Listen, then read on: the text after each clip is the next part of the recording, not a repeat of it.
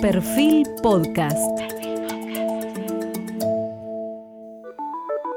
Periodismo puro. Jorge Fontevecchia en entrevista con el politólogo estadounidense Scott McWarren. Hoy estamos con Scott McWarren. Es un político estadounidense, probablemente el que estudió más a fondo los procesos democráticos latinoamericanos y sus posibles enseñanzas para lo que podrían llamarse la institucionalidad global.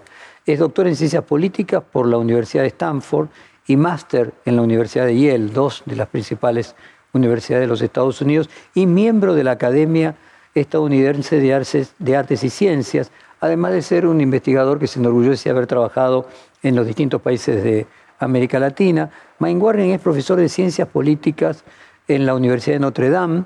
Su investigación y enseñanza se centra en la democratización, autoritarismo, los partidos políticos, los sistemas políticos y la política latinoamericana. Él eh, hizo un trabajo con Aníbal Pérez Liñán, eh, que se llama Democracies and Dictatorship in Latin America, que es uno de los que nosotros entrevistamos eh, en las sesiones anteriores de esta serie de periodismo puro, y ganó el premio al mejor libro de la sección política comparada en el American Political Science Association y en la sección Instituciones Políticas de la Asociación de Estudios Latinoamericanos.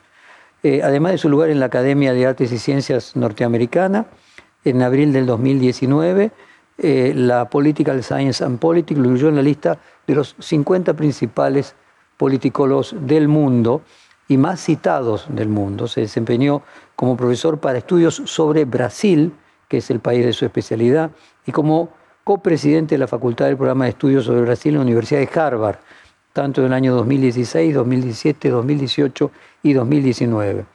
En 2005 ganó el premio James Burns eh, de la Graduate School Award, que se otorga anualmente a un miembro del profesorado de la Universidad de Notre Dame por su distinguida labor docente.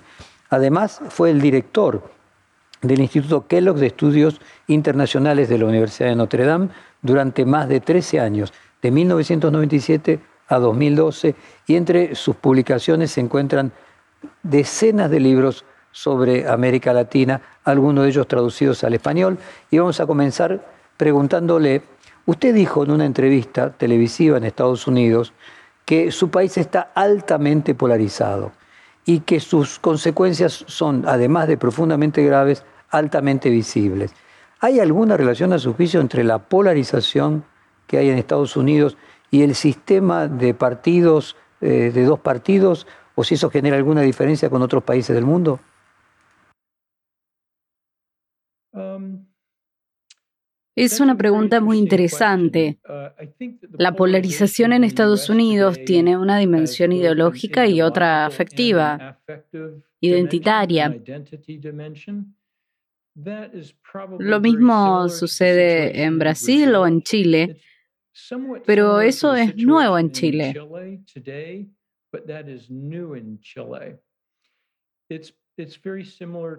Es muy similar a la situación probablemente de India o Hungría. Vivimos en un mundo de alta polarización en torno a cuestiones de identidad. Profesor, ¿usted no encuentra ningún vínculo entre polarización y bipartidismo? No lo creo. Si la pregunta fuera específicamente para los Estados Unidos, tal vez la respuesta sería sí.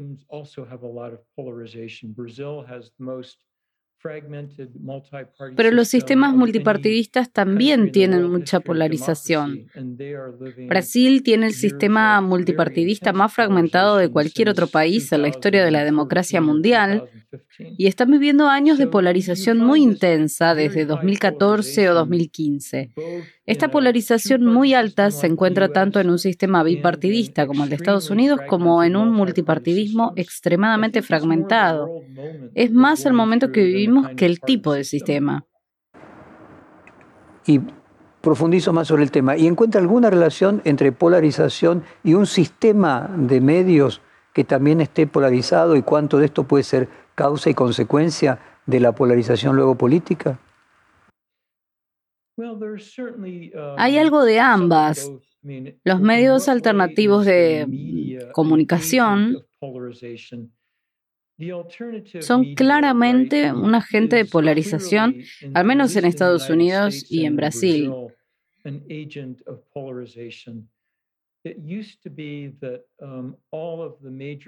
Antes, todos los grandes medios de comunicación de Estados Unidos estaban comprometidos con la verdad y los hechos. Hoy ya no es así. Hoy una parte importante de los medios de comunicación de la derecha en Estados Unidos uh,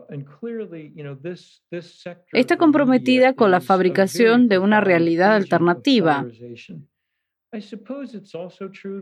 Claramente son un agente muy profundo de polarización.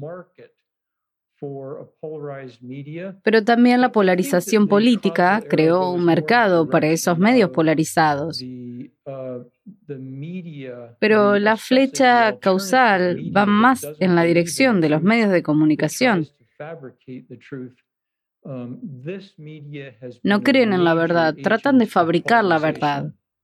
Latinoamérica anticipó lo que está pasando en, Estados Unidos. Aprovecho a contarle que con la megalomanía argentina nosotros creemos que Perón eh, fue el origen de algo que luego Trump imitó muchas décadas después. Pero hay algún punto en el cual la aparición de la polarización antes en Latinoamérica que en Estados Unidos indica alguna correlación temporal? Hay una polarización que empezó a impregnar en gran parte de América Latina. Brasil es un líder en eso.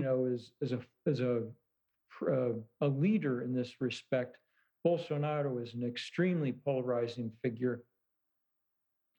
I think there's a better chance that Brazil will um, get out of this Jair Bolsonaro es una figura extremadamente polarizadora. Hay más posibilidades de que en los próximos años Brasil salga de esta hiperpolarización que Estados Unidos.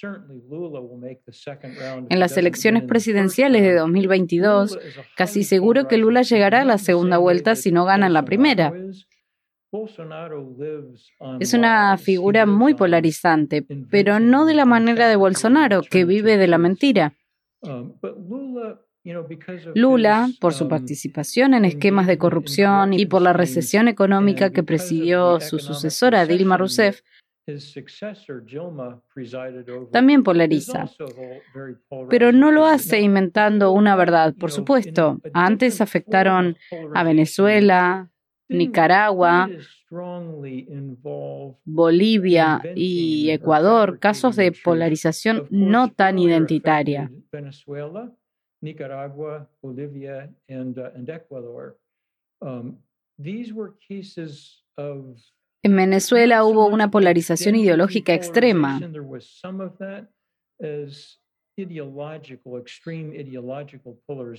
México durante mucho tiempo no estuvo tan polarizado um, y todavía no lo está ni de lejos como Estados Unidos o Brasil.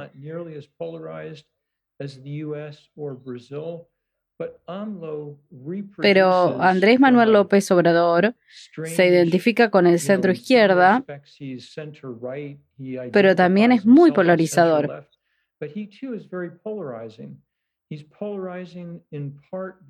En esto incidió su postura sobre el COVID-19. Como Víctor Orbán en Hungría, cuestiona las principales instituciones académicas. Chile no era un país muy polarizado hasta 2019. Las manifestaciones de ese año reflejaron el descontento social generado en los años previos.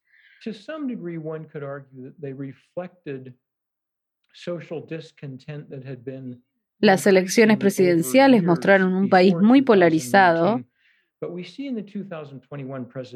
en la segunda vuelta se presentó un candidato más a la derecha desde 1989. Y en la izquierda, el candidato bastante a la izquierda de cualquier candidato que llegó a la segunda vuelta.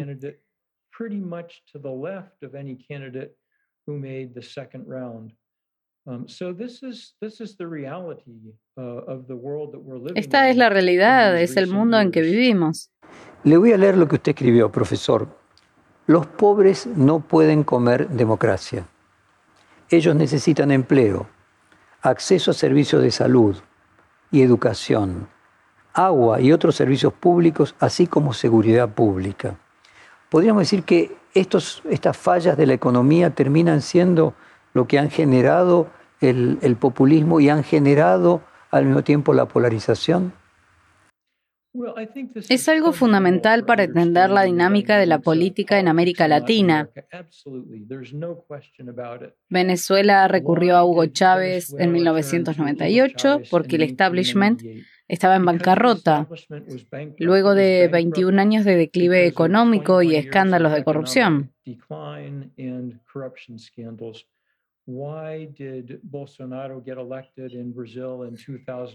Bolsonaro fue elegido en Brasil en 2018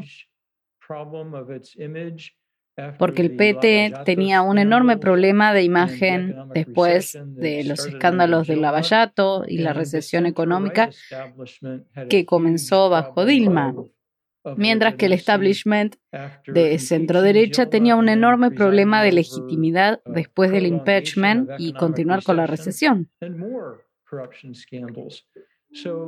En varios países se puede observar una combinación de mala economía, instituciones desacreditadas y grandes escándalos de corrupción.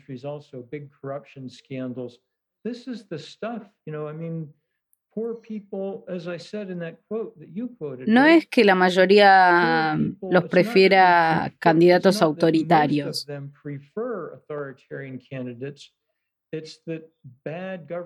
Es que los malos resultados de los gobernantes y los escándalos de corrupción allanan el camino para que los pobres den prioridad a la economía, el empleo, la seguridad pública, la educación y la salud.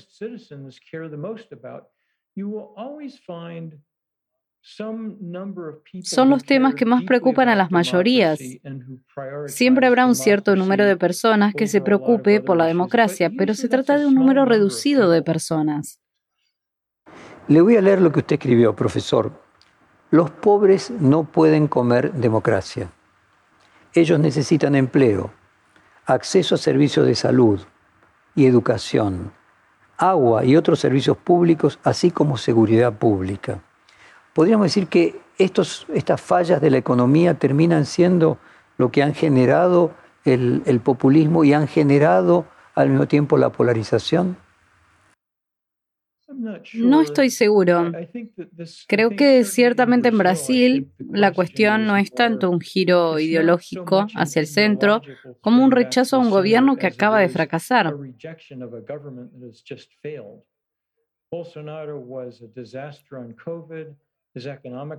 Bolsonaro fue un desastre con el COVID-19. Sus políticas económicas fueron un fracaso. Fue en parte debido a la situación sanitaria.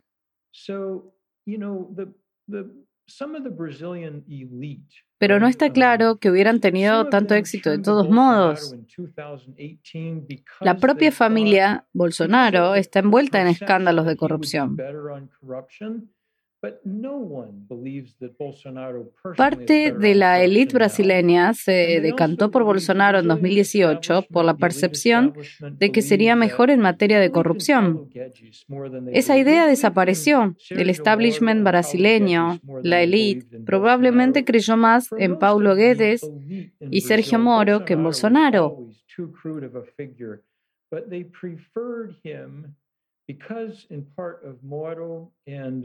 Paulo Guedes, the, the finance minister, they preferred him to the PT candidate. I don't think we should read the situation in Brazil as being Para la mayoría, Bolsonaro siempre fue una figura demasiado burda, pero lo prefirieron porque en parte eh, de Moro y Paulo Guedes, el ministro de Hacienda, lo prefirieron al candidato del PT No creo que debamos leer la situación de Brasil como una vuelta a la ideología centrista. Es rechazo a Bolsonaro. Además, el presidente todavía tiene alrededor del 22%, lo que significa un núcleo duro importante.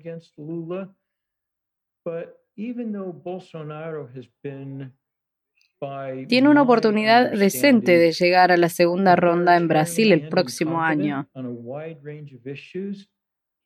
También puede ser que desvanezca del todo, eso pese a su autoritarismo e incompetencia.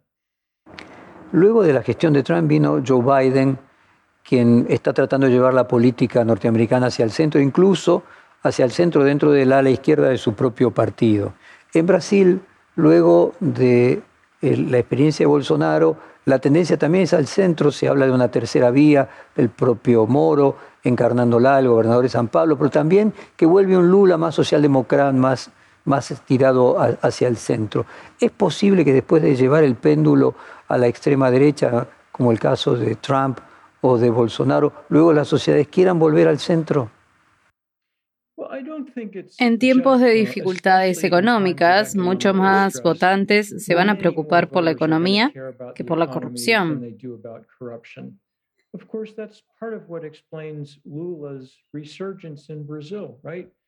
Es lo que explica el resurgimiento de Lula en Brasil. En 2010, cuando dejó el cargo, era inmensamente popular. Luego, la combinación de los escándalos de corrupción que se iniciaron bajo su presidencia y la recesión económica llevaron a un severo descenso de su popularidad. Pero ahora vuelve a tener múltiple apoyo. Mucha gente ve que se parece a Bolsonaro a eso. Es corrupto, su familia es corrupta. Por eso eligen lo que consideran un corrupto, pero que presidió la prosperidad. Usted se refiere a la, corrupción. Eh, ¿Encuentra una relación en que la corrupción pasa a ser importante cuando la economía no funciona y mientras la economía funciona las sociedades son permisivas con la corrupción? Nosotros tenemos en la Argentina una frase que también se usa en Brasil, de roba pero hace. No creo que la corrupción sea el mayor problema. Durante un tiempo fue un tema muy importante, pero las investigaciones de Lavallato terminaron. Uh, este proceso provocó um, un aumento del cinismo entre los votantes brasileños y la élite. Pensar que todos son um, corruptos, por supuesto, esa no es la realidad, pero es una percepción generalizada entre el electorado brasileño.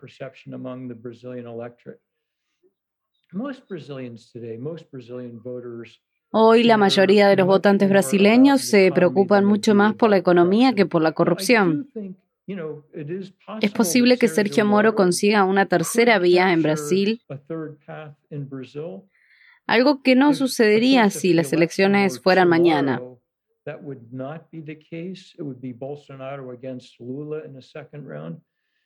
But Moro, you know, for, the Brazilian, most of the Brazilian elite,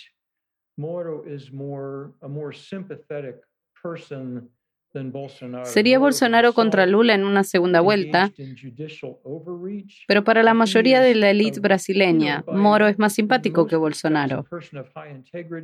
El propio Moro se involucró en una extralimitación judicial. Pero es una persona de alta integridad y más inteligente que Jair Bolsonaro. Pero Bolsonaro tiene hoy el 22% del electorado. Moro tiene como mucho la mitad de eso ahora. Ahora, veo que usted le da una importancia muy alta a la corrupción. Si así fuera, entonces le asigna posibilidades a que Sergio Moro, eh, que es el artífice y el significante de la lucha contra la corrupción en Brasil, pueda en realidad llegar él al balotaje. Um, Me encanta esa afirmación, se la oí por primera vez a mi viejo amigo Alejandro Foxley, que fue ministro de Economía y luego senador de Chile.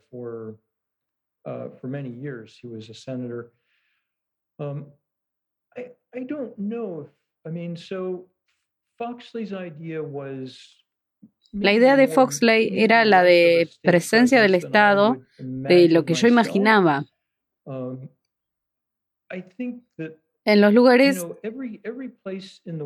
donde hay un Estado muy débil, la sociedad es catastrófica. Um,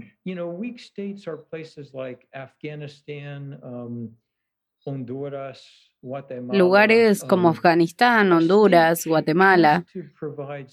El Estado debe proporcionar condiciones básicas. This goes, I mean, of course, this goes all the way back to the great political philosopher Thomas Hobbes. Thomas Hobbes decía que sin el leviatán, sin un Estado poderoso, la vida es desagradable, corta y brutal. Um, es absolutamente cierto. Um, and I think that's absolutely true. This also is, of course, the el gran sociólogo alemán Max Weber sostenía que el Estado es el monopolio de los medios legítimos de coerción en una sociedad. Debe ser un ejecutor eficaz de derechos y mantener la seguridad.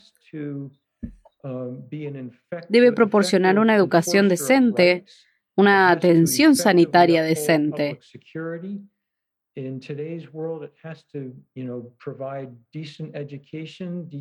todos los países del mundo necesitan un Estado eficaz. Um,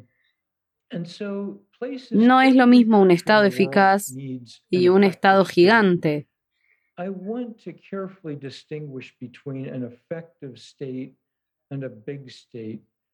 En América Latina, en los últimos 30 años, muchos países ampliaron los ingresos fiscales. La mayoría tiene ahora muchos más ingresos fiscales y por tanto más gasto del sector público que hace 30 años.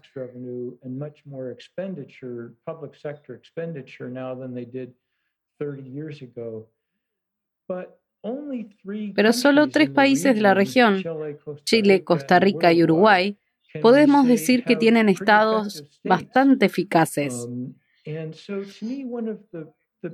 es una pregunta que necesita más atención entre los científicos sociales, más allá de las instituciones que podamos tener al respecto. ¿Por qué, a pesar del aumento masivo de los ingresos fiscales, la capacidad del Estado no siguió el ritmo de las necesidades de los ciudadanos?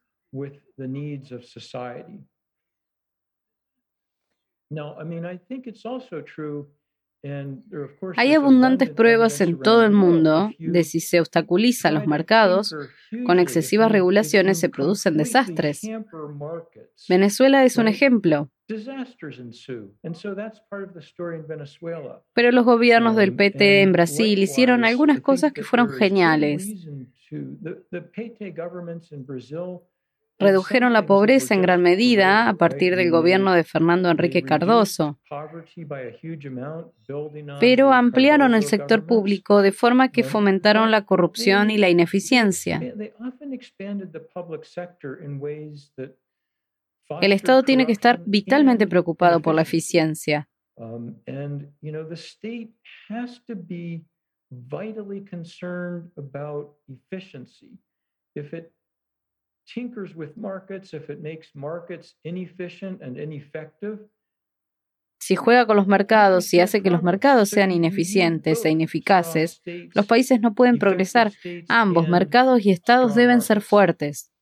Vuelvo, profesor, con el tema de la polarización. ¿Usted cree que un sistema de partidos donde varios partidos compartan el poder y no haya dos eh, eh, partidos muy fuertes. El, ejemplo de Alemania, el sistema parlamentario, ¿ayudaría a que hubiese menos polarización?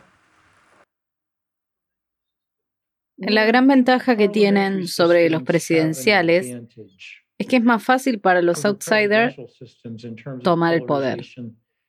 En Estados Unidos, con un sistema parlamentario, Hubiera sido imposible que Donald Trump llegara a ser jefe de gobierno.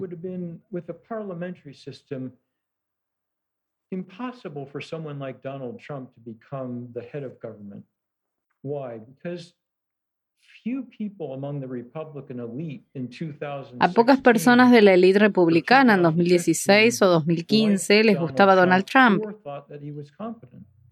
So the US story is one of an outsider Estados Unidos estaba polarizado antes de Trump, pero ahora lo está de una manera más peligrosa.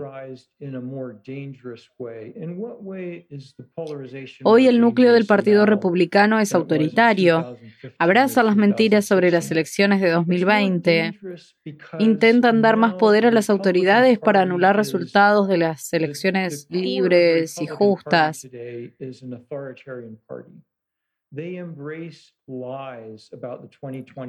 Intentan generar mecanismos para privar de sus derechos a los votantes.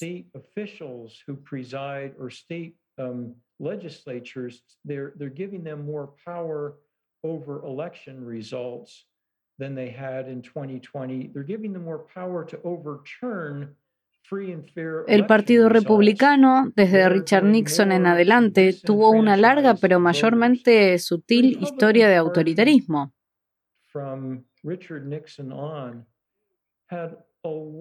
Ahora perdió la sutileza.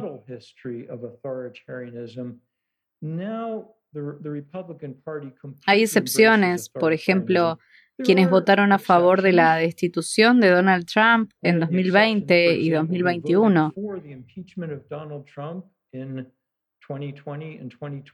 Pero estos son en su mayoría individuos aislados dentro del partido hoy.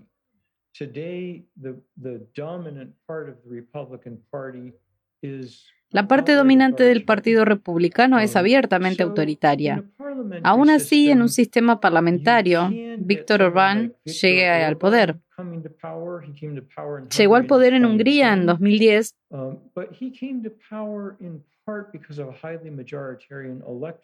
pero gracias a un sistema electoral muy de mayorías.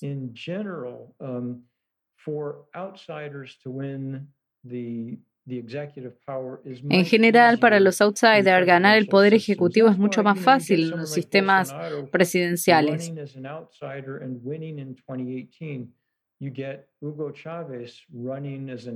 Pasó con Bolsonaro en 2018 y con Hugo Chávez 10 años antes. Morales, although, of course, Morales in 2002 and 2005 was already supported by hasta cierto punto lo mismo ocurre con Evo Morales. Um, Aunque él contaba con partido que entre 2002 y 2006 había crecido en poder.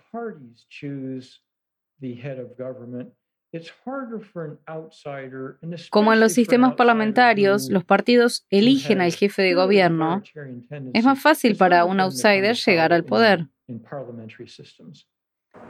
Le voy a leer, profesor, una cita de su libro Presidencialismo y Democracia en América Latina.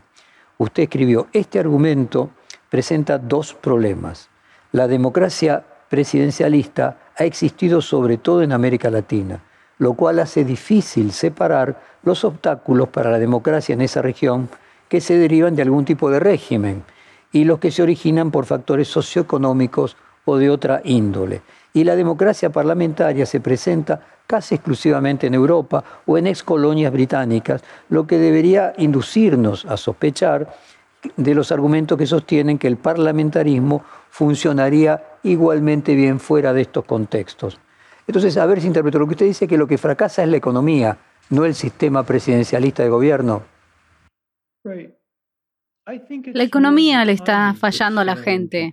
En abstracto, elijo el sistema parlamentario al presidencialismo.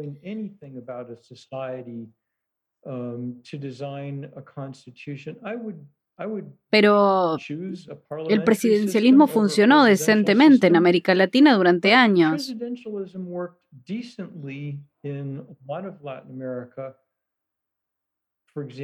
Brasil es un caso complicado porque el sistema de partidos está muy fragmentado.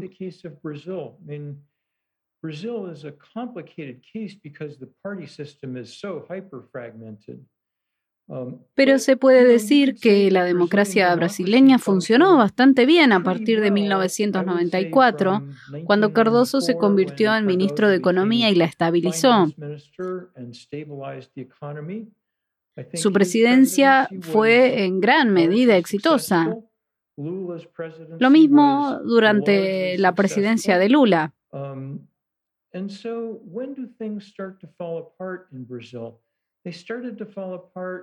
Las cosas empezaron a demostrarse con el fin del boom de las materias primas. Por supuesto, las investigaciones de Lavallato tuvieron mucho que ver. Pero si el boom de las materias primas no hubiera terminado, seguramente Dilma Rousseff no hubiera sido destituida. Lo mismo aplica a Perú.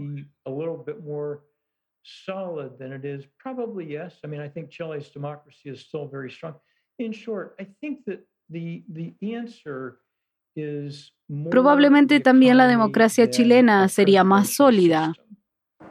Profesor, se señala continuamente que las democracias, fundamentalmente lo que estamos acostumbrados a verla visto en el siglo XX, se basan en la libertad de prensa y en la existencia de una especie de cuarto poder. ¿Cómo pueden sostenerse hoy en el siglo XXI con lo que generan las redes sociales y si eso modifica de alguna manera el sistema político en el siglo XXI? Es una pregunta muy difícil. Um, because of the complexity of balancing freedom of speech with monitoring these you know, hate speech por la complejidad de equilibrar la libertad de expresión con el control de estos discursos de odio. Um, no estoy seguro de que ningún país lo haya um, resuelto. Estados Unidos no lo hizo.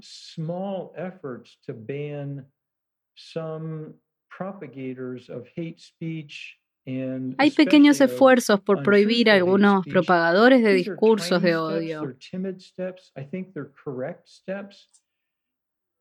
Fueron pasos correctos, pero hay límites en cuanto a hasta dónde se puede llegar en pos de la libertad de expresión.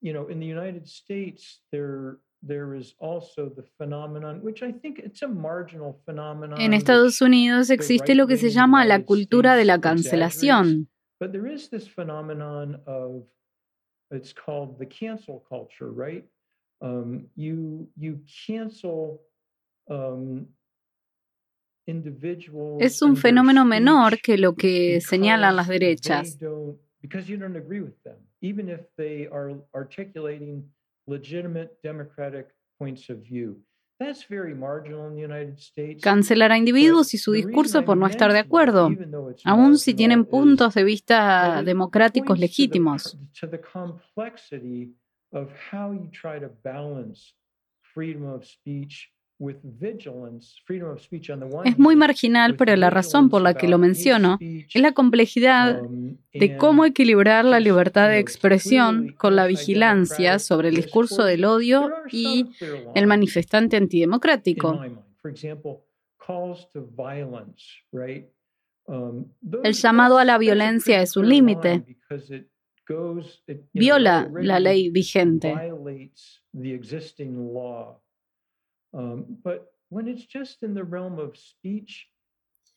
Pero cuando se trata del ámbito del discurso, creo que es una cuestión realmente difícil.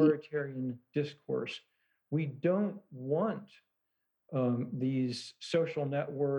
Por supuesto, no queremos un discurso de odio autoritario. No queremos que estas redes sociales y medios de comunicación se dediquen a mentir a propósito.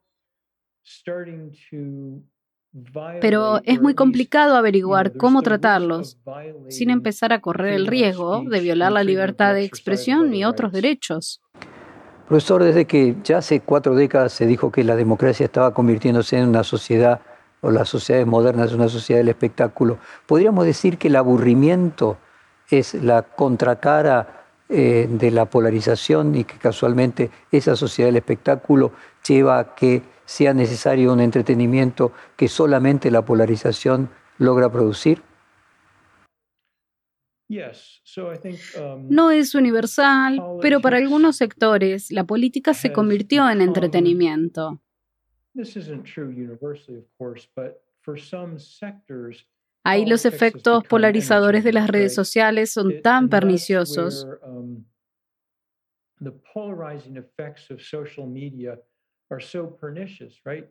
um, Los algoritmos de Facebook han demostrado que el discurso más escandaloso es el que llama más la atención.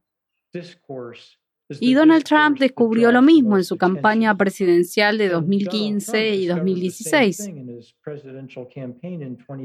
Consiguió una enorme atención,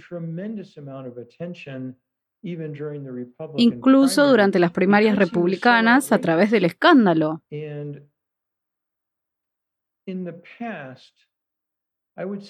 Llegaba con un historial de corrupción personal, estuvo involucrado en miles de demandas. Algo así como 21 mujeres dieron un paso adelante y lo acusaron de inconductas sexuales. Una persona de ese perfil nunca podría haberse presentado con éxito a un cargo político de alto nivel en los Estados Unidos. Es un terreno que cambió muy rápidamente debido a las redes sociales.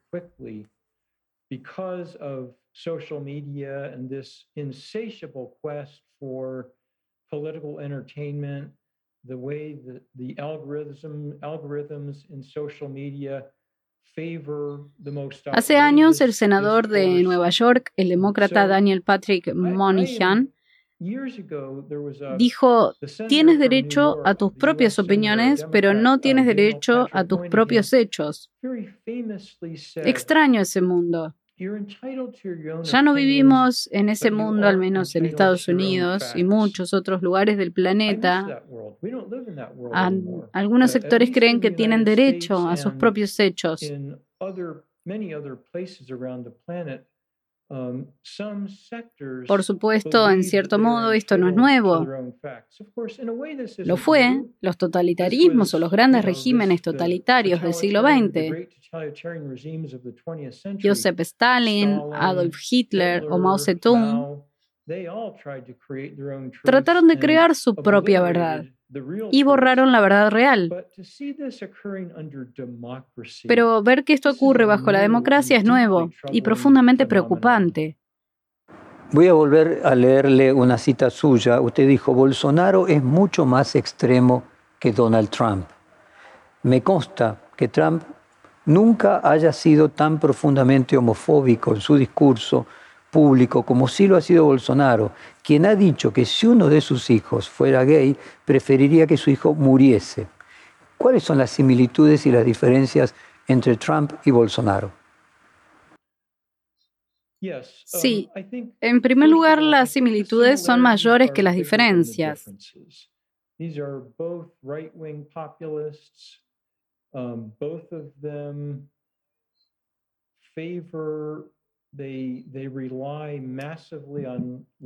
Ambos son populistas de derecha, ambos dependen de la mentira y la propaganda. En ambos casos, um, las redes sociales son fundamentales para su poder. Um, Trump era un hombre de negocios, eso es una diferencia. Um, Hay quien afirma que era un empresario muy inmoral. Um, Hubo un libro muy comentado, publicado en los 90, sobre prácticas empresariales poco éticas de Trump, um, que empezó siendo muy rico gracias a su padre y um, aumentó su fortuna con esas prácticas. Bolsonaro era un capitán en el ejército brasileño, un congresista muy marginal. Trump tenía un perfil mucho más alto que Bolsonaro.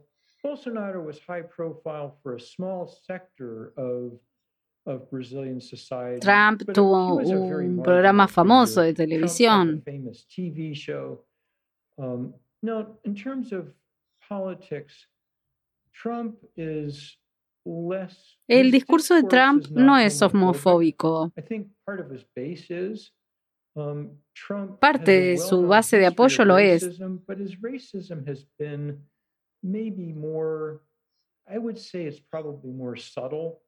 Trump tiene una historia conocida de racismo, pero su racismo fue más sutil.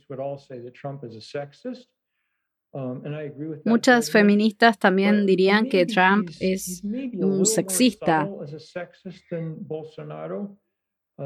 Otra diferencia importante es que Bolsonaro tenía una larga carrera antes de presentarse a la presidencia en 2018.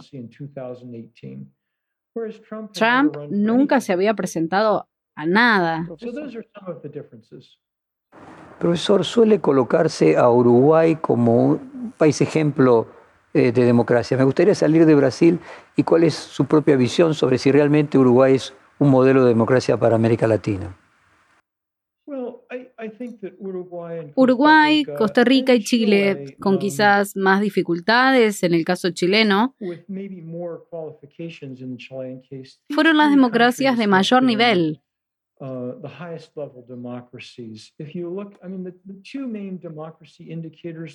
Los dos principales indicadores de democracia que miro y utilizo como ciudadano y académico son el índice de democracia liberal y Freedom House, y ambos coinciden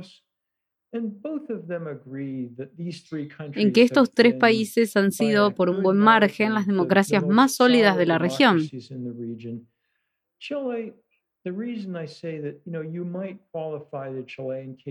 La razón por la que digo que podría calificar el caso chileno más que el de Costa Rica y Uruguay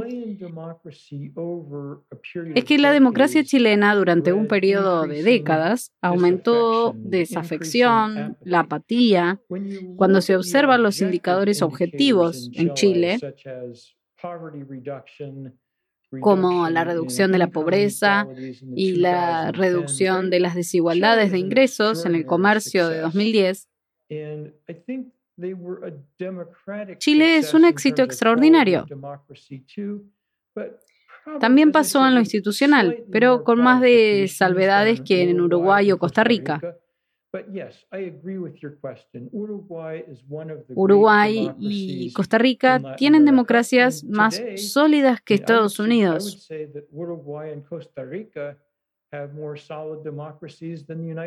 Usted menciona tres países, menciona Uruguay, menciona Chile y Costa Rica. Eh, yendo al modelo científico, ¿cuáles serían los invariables que unifican estos tres países?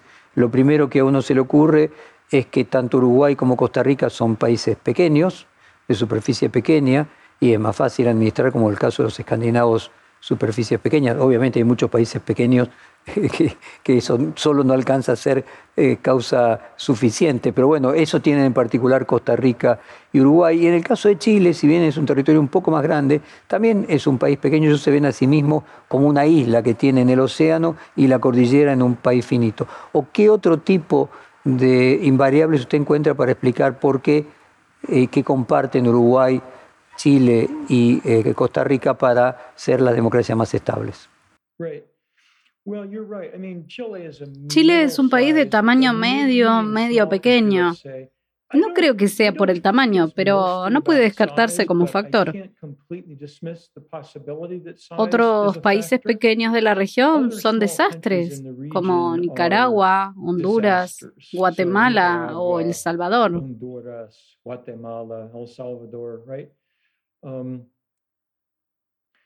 What do these three countries have in common? First, by a big margin with the highest state capacity in the region. Why did this occur?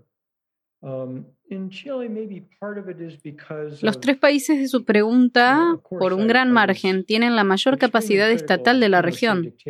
Soy muy crítico de la dictadura de Pinochet.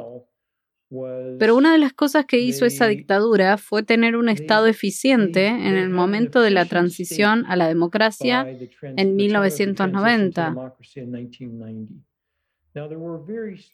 Hubo graves deficiencias estatales en el ámbito social debido a las políticas neoliberales.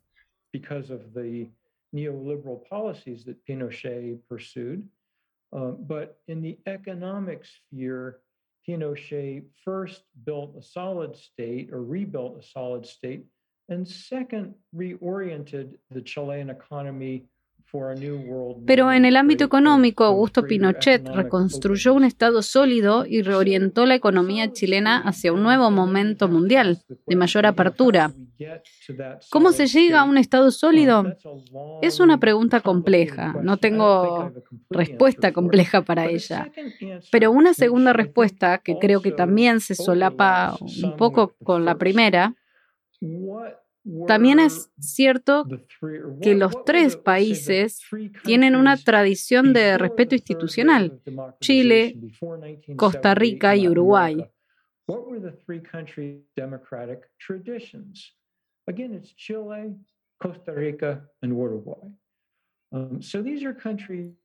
Chile y Uruguay tuvieron democracias bastante sólidas uh, mucho tiempo.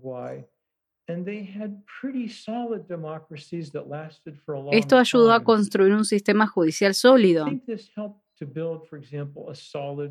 Son países con sistemas de partidos bastante sólidos. Un sistema de partidos estables y sólidos dificulta la llegada al poder de personas ajenas.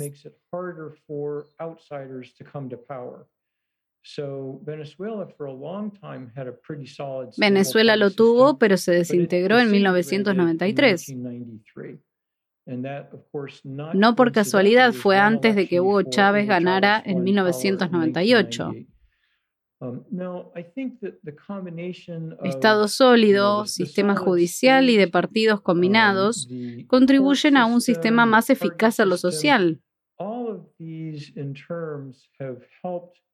bring about more effective social policy. Early democratization meant that citizens, people became citizens at an earlier time in these countries than they did in, in many others. La gente se convirtió en ciudadanos, fueron más inclusivos, un proceso que en otros lados se hizo más tarde y de manera clientelar. Estos tres países están entre los más desarrollados económicamente, eso también ayuda.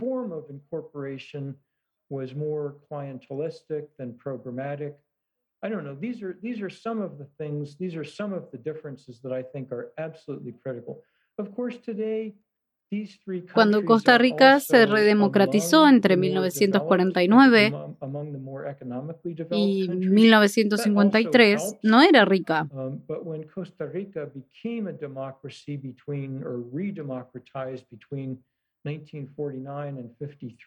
it wasn't a wealthy country.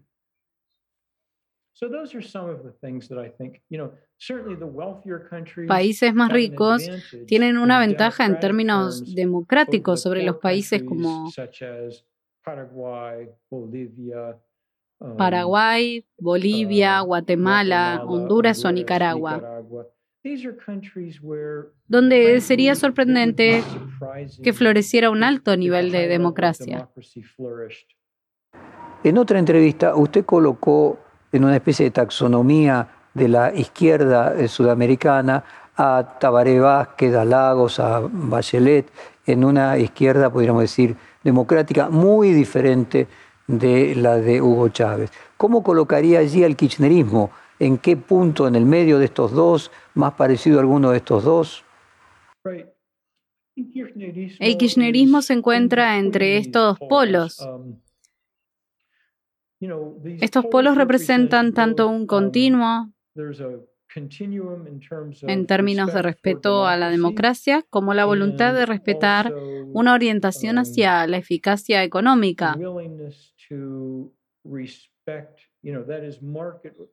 El kirchnerismo, por supuesto, no es tan extremo en la escala de la um, democracia autoritaria como Hugo Chávez, pero no fue tan democrático como um, Michelle Bachelet, Ricardo Lagos o Tabaré Vázquez. Ricardo Lagos, um, Tabaré Vázquez, um, fue más populista tradicional, más centralizadores del poder que Ricardo Lagos o Tabaré Vázquez.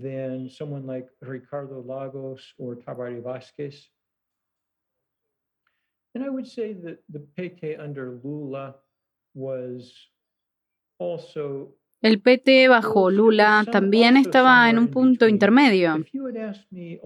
Hace 11 años hubiera puesto a Lula muy cerca de Bachelet.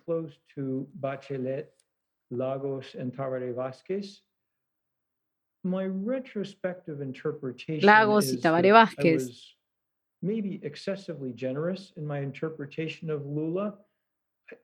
Retrospectivamente siento que fui muy generoso. Como mucha gente, subestimé la corrupción del PT y su ineficacia económica.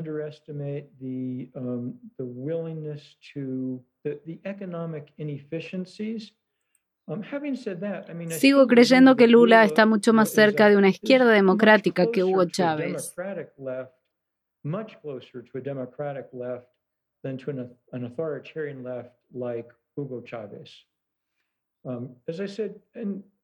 I would, I would also locate the kirchnerismo closer to the democratic left of that En ese espectro ubico el kirchnerismo.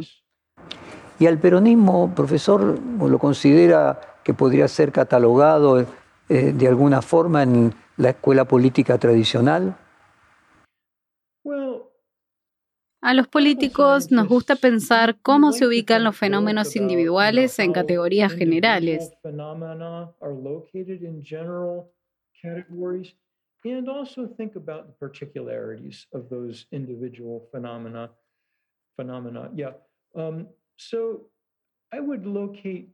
Ubicaría el peronismo um, dentro de una tradición nacionalista, muy fuertemente populista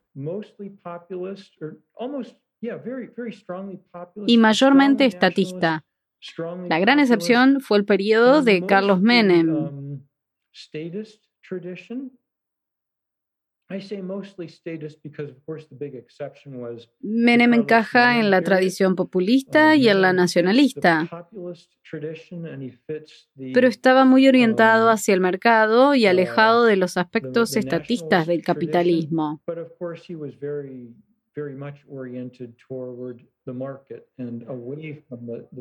El peronismo también tiene algunas singularidades. ¿Cuáles son?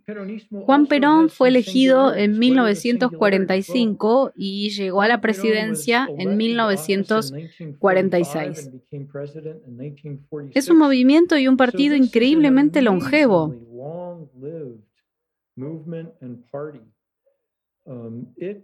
No sé si hay algún otro en el poder en América Latina que tenga una tradición tan larga.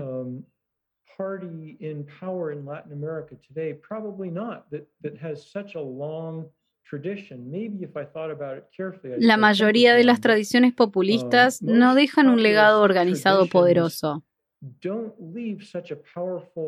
En Ecuador tuvo una tradición muy fuerte, um, pero no dejó ningún legado organizativo.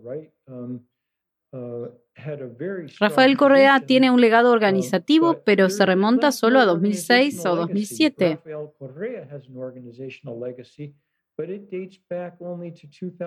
Otra cosa inusual del peronismo como um, fenómeno um, es que el peronismo tuvo gran heterogeneidad ideológica. For example, in contrast to Chavismo, and which now, of course, has a successor, Maduro,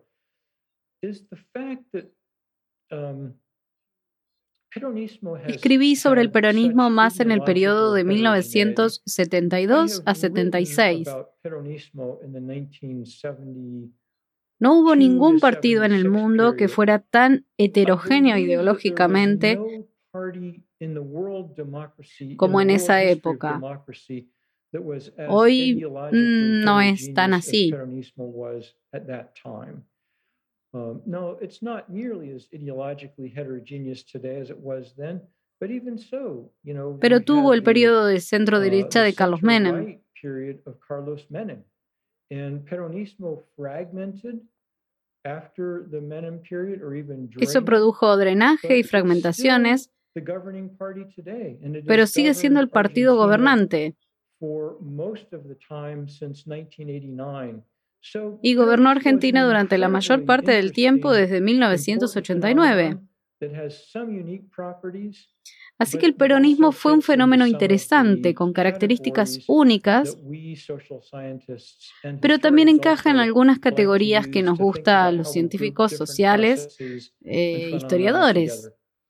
Finalmente, y tratando de encontrar lecciones comparadas de los distintos países, ¿usted podría intuir eh, de que existe una geopolítica latinoamericana atlántica y una pacífica en el sentido de que comparten, por ejemplo, la del Atlántico, que la población no tienen una mayor eh, proporción de pueblos precolombinos, la mayoría son inmigrantes, sean voluntarios o involuntarios, sean de Europa o, sean de África, y al mismo tiempo una geografía de llanuras, mientras que en los países del Pacífico su geografía es montaña y su población es mayoritariamente pueblos colombinos, puede llegar a crear estos factores geográficos y culturales, culturas políticas diferentes?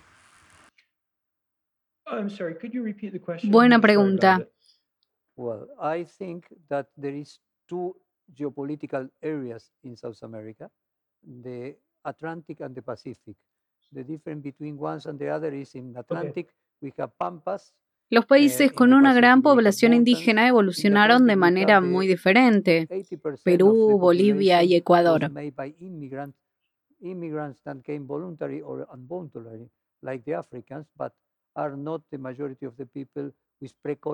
La horrible subyugación de los pueblos indígenas es un factor indiscutible. Son países en los que la brecha social de las líneas raciales y étnicas era enorme.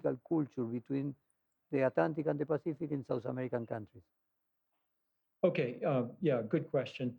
Um, well, it's certainly true that the countries with a large indigenous population. Algo similar existía en um, Brasil, pero por una razón diferente, la importación de esclavos.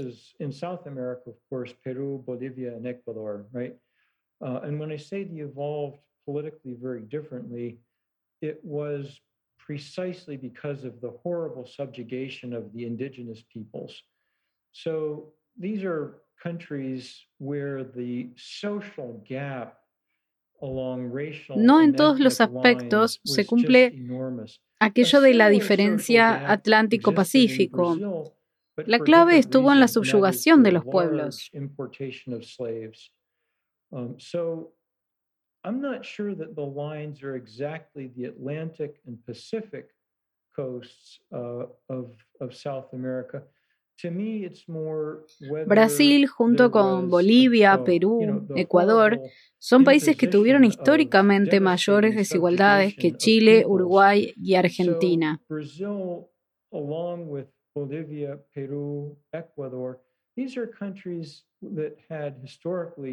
Brazil, along with Bolivia, Peru, Ecuador, these are countries that had historically higher inequalities than Chile, uh, Chile, Uruguay, and Argentina. I think of the southern cone countries, Los países del cono sur, um, Uruguay, eh, Chile y Argentina, Uruguay, tienen más en común. As, as Ese sería un recorte geográfico posible. So I would cut the geography more that way. Um, for example, what did Chile, Costa Rica, and Uruguay have more in commn Argentina fue el país más rico de América Latina durante generaciones. Lo mismo Uruguay y Chile. was the wealthiest country in Latin America for generations, and by world standards, it was a fairly wealthy country. El mayor um, corte geográfico sería el del Cono Sur, contra los países andinos y Colombia y Venezuela. They were also, especially Argentina and Uruguay, because of the kind of settlement they had less they they were they were less unequal countries than Brazil and the Andean countries. So yeah, to me the the bigger cut along geography is more um, Argent, the southern cone latitude against the Andean against the Andean countries, and then Colombia and Venezuela Viví en Argentina y Argentina y su gente son muy queridos para mí. Atesoro las muchas amistades que tengo y los años de formación en su país. Profesor Scott Mainwaring, muchísimas gracias por esta hora de conversación. Los saludamos desde la Argentina. Hasta pronto. Perfil Podcast.